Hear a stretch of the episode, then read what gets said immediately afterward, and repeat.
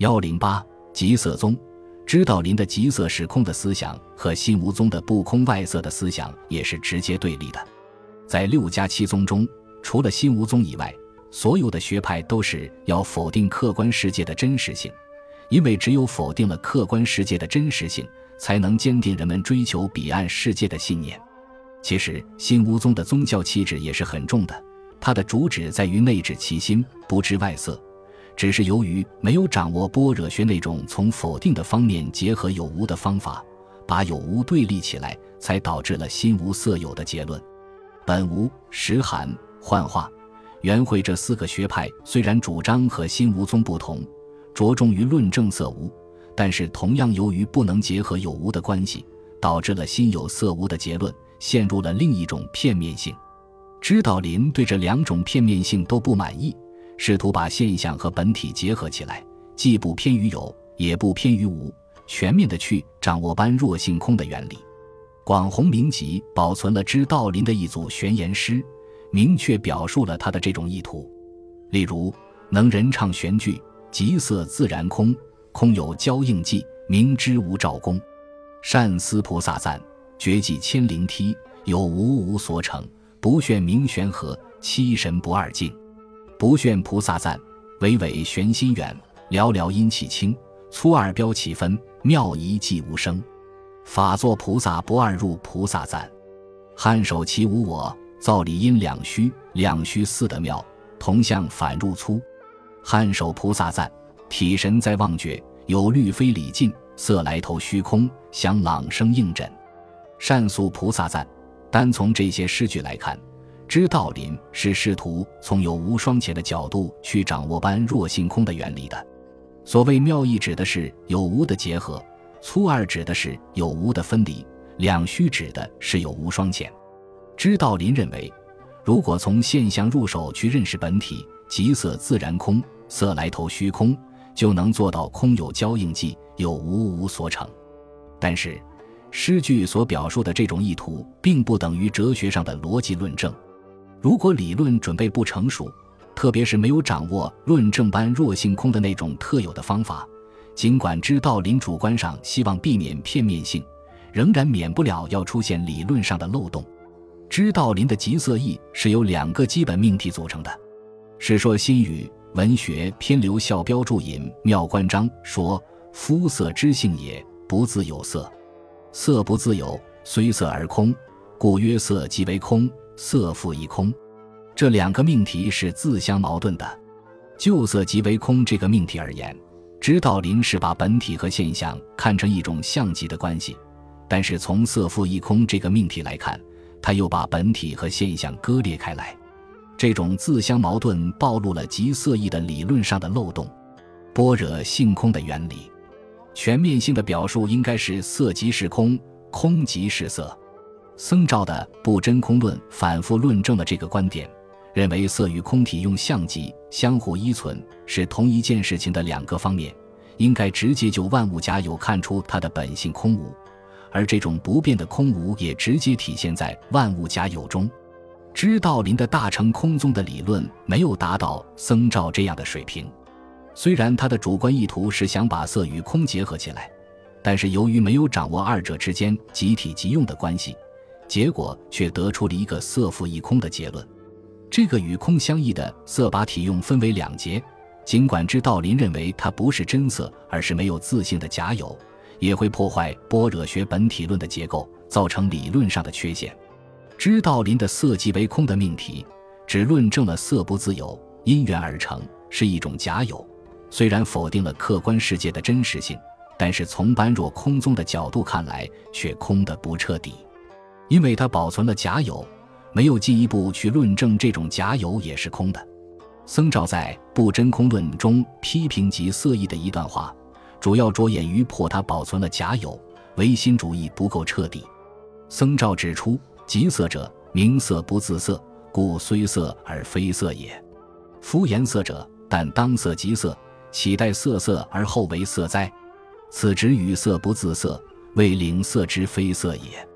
僧肇认为，物质现象就本性来说都是虚假不真的，所以谈即色应该当色即色，直接就色的本性说明它是空的，用不着等到由因缘条件形成继承的物体，才说它不过是一种假有之色。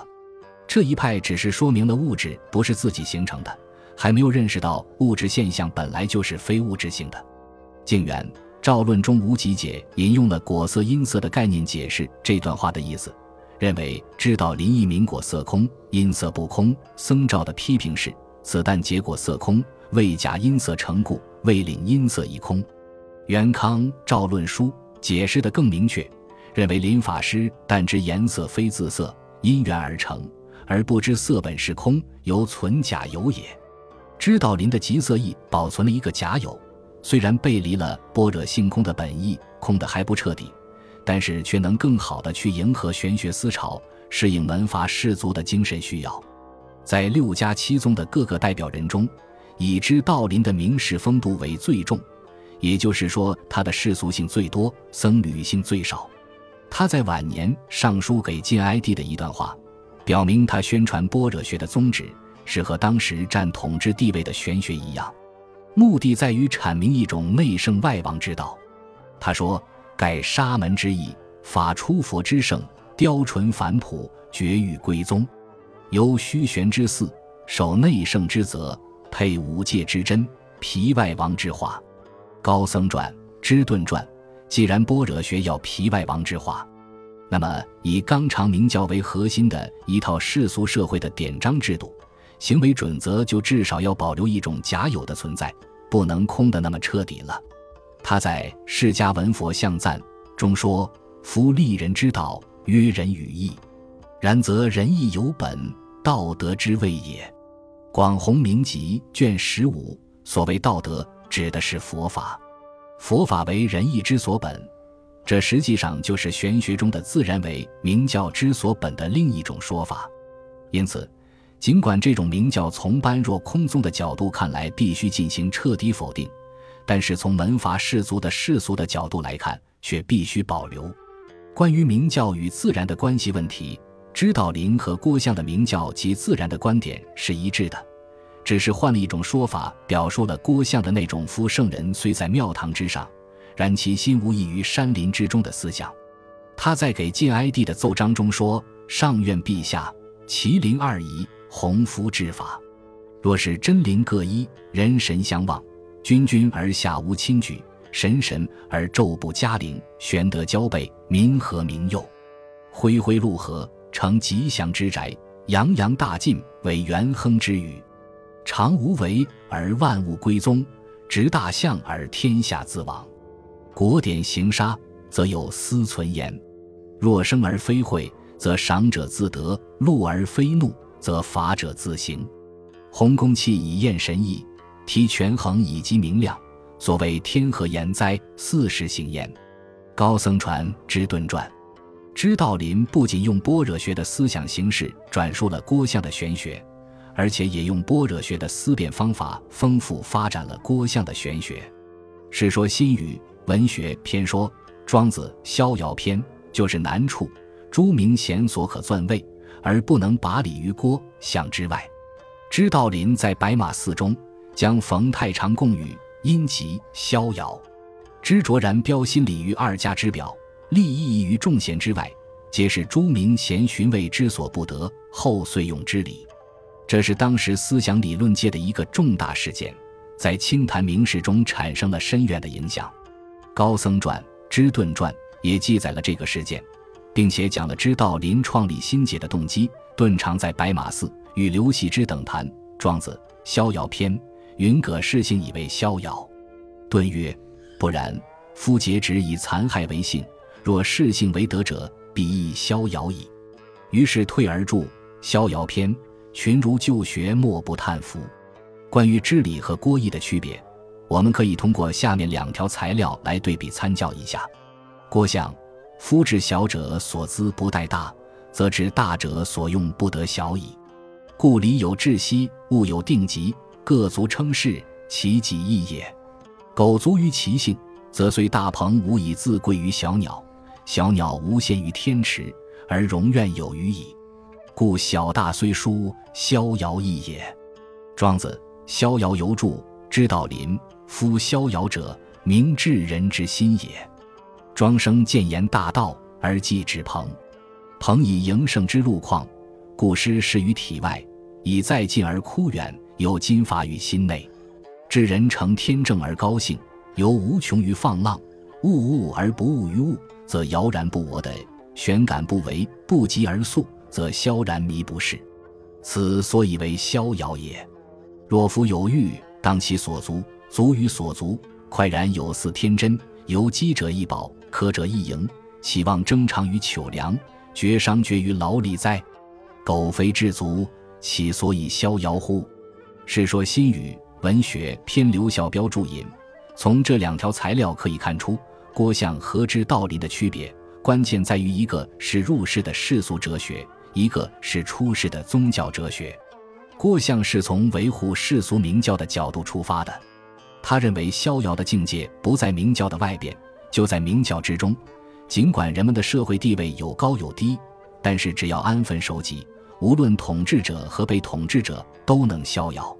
知道林的逍遥，则是佛教徒所追求的那种涅槃寂灭的精神境界。所谓智人之心，指的是认识了般若本体的那种人的心，也就是掌握了色即为空原理的那种人的心。这种心不是一般俗人所能有的。俗人停留于现象界，尽管有时得到某些微小的满足，似乎有点逍遥，但是由于不了解色即为空的原理，不能忘怀求两老李这一类的物质欲望，所以算不得真正的逍遥。知道林的这种逍遥思想的宗教性质，在《善多菩萨赞》中表现得更为清楚：“自大以跨小，小者亦害大。所谓大道者。”疑心行名外，都妄觉彼当明末自玄会，善多体充资，或或高怀泰。广弘明集卷十五，在大小品对比要抄序中，知道林也描绘了这种智人的精神境界。夫智人也，览通群妙，凝神玄冥，灵虚响应，感通无方，故千变万化，莫非里外，神何动在？已知不动。故应变无穷。出《三藏记集》卷八，当时的清谈名士并不热心于成佛，但是普遍赞赏知道林的心解，并且乐于用知理去取代郭象的旧义。原因在于般若思想所展示的精神境界不仅契合于玄学，而且高于玄学，为他们提供了一个更玄远神秘的追求目标和精神享受。《高僧传》《知顿传》讲了两个故事。生动地表现了清谈名士对知道林的般若思想折服的情况。王羲之时在会稽素闻顿明，谓之信。谓人曰：“一往之气，何足可言？”后顿既寒善，经游于郡，王故往诣顿，观其锋利。既至，王谓顿曰：“逍遥篇，可得闻乎？”顿乃作数千言，标解心理，才早惊觉。王遂披荆解带。流连不能已。太原王蒙素构经理，传其才词。往诣顿，作数百语，自谓顿莫能抗。顿须曰：“贫道与君别来多年，君与了不长进。”蒙惭而退焉，乃叹曰：“使淄波之王何也？”其实，从般若空宗的角度看来，知道林所说的智人之心，也是一种不应有的执着。因为这个说法是把精神现象之为是有了。知道林本来是不满意道安的那种具真如有法性的说法，也不满意知敏度的那种不空外色的思想，希望做到有无双全，结果却用色复一空的命题保存了一个价有，用色即是空的命题推导出了一个智人之心，既没有完全否定物质现象，也没有完全否定精神现象。虽然极色宗是六家七宗中最能适合门阀士族精神需要的一个学派，但是毕竟没有完成建立般若学的那种非有非无的本体论的任务，因此，在以后的发展中，知道林的即色意为僧照的不真空论所代替，是一种历史和逻辑的必然。本集播放完毕，感谢您的收听，喜欢请订阅加关注，主页有更多精彩内容。